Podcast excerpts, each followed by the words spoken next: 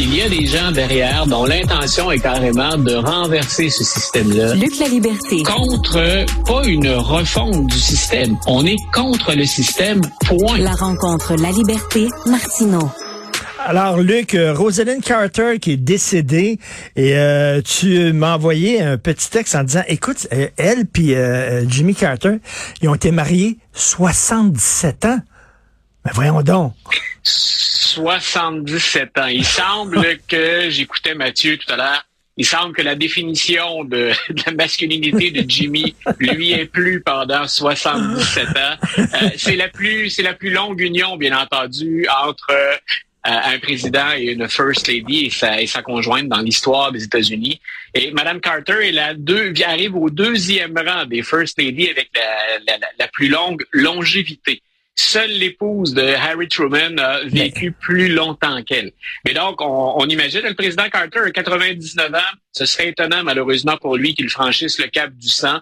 On est déjà étonné d'ailleurs. Il était, elle venait de rejoindre son, son mari en, en soins de fin de vie. Donc, Mme Carter est partie la, première. Le président rendu, l'ancien président rendu à 99 ans.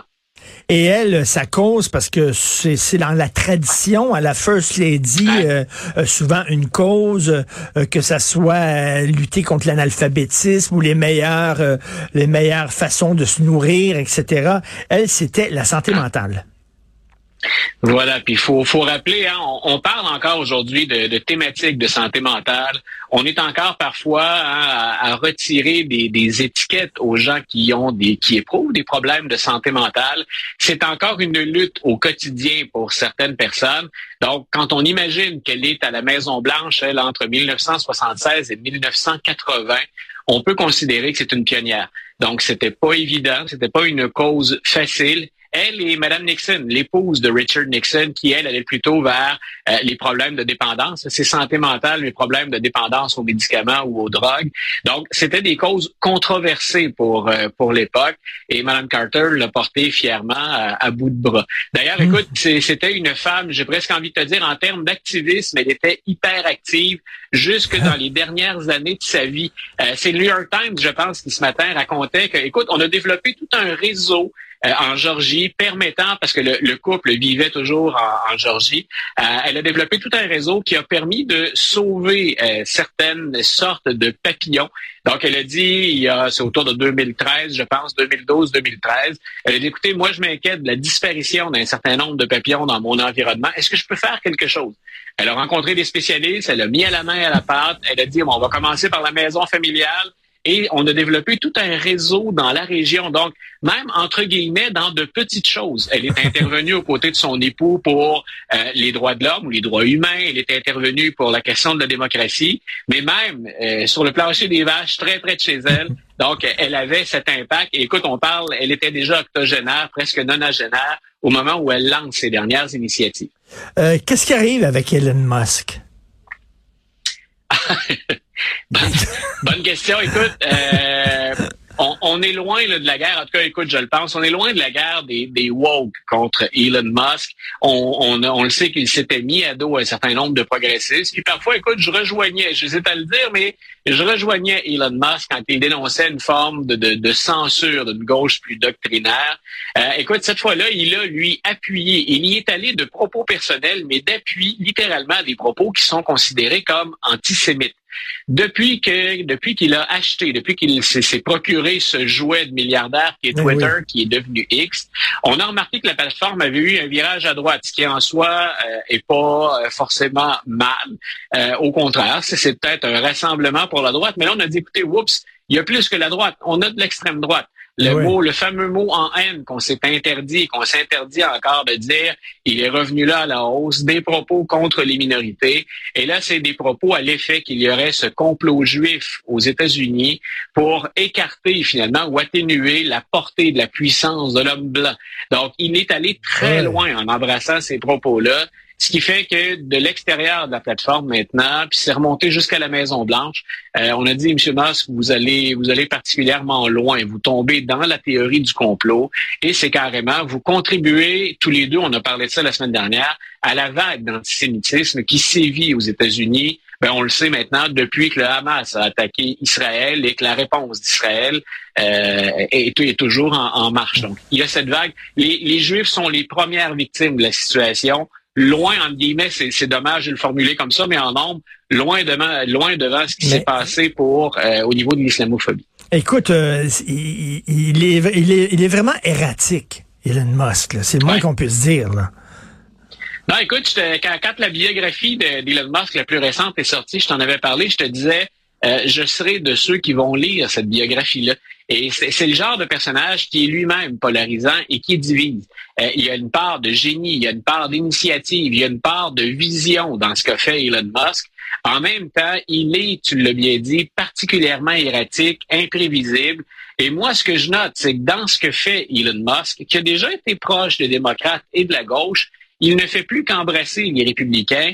Il s'en va à l'extrême droite du Parti républicain et c'est là où il semble, dans les deux, trois dernières années, faire son lit. Et si parfois on craint des dérives de l'extrême gauche, euh, ce que fait Elon Musk ces jours-ci m'inquiète. En tout cas, ça me fait ben soucier du, du, personnage, du personnage inspirant à certains égards. Il devient quelqu'un considérant le, le, le, grand pouvoir politique puis un brin économique et militaire dont il dispose, parce qu'on avait discuté tous les deux du fait qu'il est un relais, hein, entre autres en Ukraine, pour euh, l'information, pour l'accès à, Internet et l'accès à l'information le poids dont il jouit puis la tendance actuelle, moi, ça me ça m'inquiète. En tout cas, je me poserais des questions si ben j'étais dans son entourage. C'est l'anniversaire de Joe Biden aujourd'hui. Alors, euh, il veut réunir la Cisjordanie et Gaza. Voilà, monsieur, euh, monsieur Biden, dont l'équipe essaie un peu de refaire l'image, c'est-à-dire qu'on va pas nier le fait qu'il vieillisse. Je pense qu'il aurait sauté un, anniversaire, monsieur Biden, sans euh, sans s'en plaindre. il n'aurait pas sourcillé si on l'avait oublié. Euh, on souhaite refaire son image en disant, ben oui, il a il a l'âge qu'il a, mais en même temps, c'est l'âge du sage. Donc, va-t-on parvenir à stimuler les troupes et à, regaillardir les, les électeurs en, vantant la sagesse de Joe Biden? Moi, ce que j'ai trouvé intéressante, cette nouvelle en fin de semaine, c'est à la fois, je pense, pour le moment illusoire, mais ça montre bien qu'autant à l'international que chez lui, il est conscient de marcher sur un fil de fer. C'est pas rien ce qu'il a déclaré hier et qu'on rapporte ce matin. Il a dit, écoutez, moi, je suis en faveur euh, de réunir la Cisjordanie à, à, la, à, la, Palestine, finalement, ou à Gaza. Euh, quand on aura terminé de faire le ménage avec le Hamas. Je le formule la même C'est-à-dire de redonner les territoires occupés par les colons, de redonner ça à Gaza. Voilà. Euh, je m'excuse, mais il doit y avoir euh, des colons juifs qui sont en beau fusil contre Joe Biden. Et ils doivent être en beau fusil. Le mot est peut-être bien choisi autant mm. pour l'image que pour euh, la réalité sur le terrain. C'est que M. Biden les a interpellés directement en disant il y aura des représailles si vous harcelez ou si vous vous en prenez aux musulmans qui vivent en, en Cisjordanie. Donc c'est d'ailleurs dans l'ordre ce qu'il a dit en premier.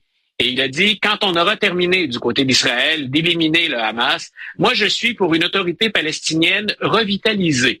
Le terme est, le terme est charmant, le terme est presque beau et agréable, mais ça implique des changements qui sont majeurs sur le terrain. Donc, est-ce que dans un avenir rapproché, quelqu'un croit que les colons juifs vont quitter la Cisjordanie? Quelqu'un croit que Netanyahou et le gouvernement qui est très à droite euh, en Israël, et ces gens, tous ces gens-là sont prêts à une autorité palestinienne en guillemets, améliorée, version 2.0. Euh, c'est ce que M. Biden a proposé. Et je répète, il sent très bien qu'il est critiqué sur la scène internationale parce qu'il y a des pertes de vie humaines importantes du côté des Palestiniens et surtout à l'approche d'une année électorale. En fait, on est à moins d'un an maintenant d'échéance électorale euh, pour le président Biden. Il sent bien que chez lui, la question, elle est délicate. Elle est malheureusement, dans tous les sens du terme, explosive et ça ne joue pas en sa faveur. Dans des États clés comme le Wisconsin, dans des États clés comme la Pennsylvanie, la communauté musulmane se tourne contre lui et les chiffres ne mentent pas. Est-ce qu'il a le temps de regagner les appuis? Écoute, il peut pas se perdre dans les dans, les 5 à 6 états pivots. Il ne peut pas se, se permettre pardon d'en perdre plus que deux, trois. Hmm. Donc, il faut qu'il gagne presque la moitié de ces États-là pour demeurer le président des États-Unis et la question des, musulmans ou des arabo-musulmans, elle est primordiale pour lui. En tout cas, un accord de paix ne peut que passer, doit passer absolument par un retrait, justement, des territoires occupés par les colons juifs. On peut pas en faire l'économie de ça. Ça doit passer par là. Merci beaucoup, Luc La Liberté. On se reparle demain. Bonne journée. C'est tout le temps qu'il me reste. Merci à l'excellente équipe avec qui je travaille, à la recherche Marianne Bessette, Maxime Milsayer, Sybelle Olivier, à la réalisation, la mise en onde, Jean-François Roy. Merci pour votre excellent travail. C'est Benoît Dutrisac qui prend la relève. Ah, Isabelle Maréchal, c'est vrai, parce que Benoît est encore en déménagement dans son château avec des ponts-levis, tout ça. Donc, c'est Isabelle Maréchal qui prend la relève. On se reparle demain à 8h30. Passez une excellente journée.